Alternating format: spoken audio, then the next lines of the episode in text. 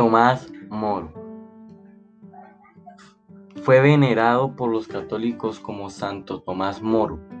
Fue un pensador, teólogo, político, humanista y escritor inglés, que fue además de poeta, traductor y Lord Enrique, de Enrique V, profesor de leyes, juez de negocios civiles y abogado. Su obra más famosa es Utopía, donde busca relatar la organización de la sociedad ideal, asentada en una nación en forma de isla del mismo nombre.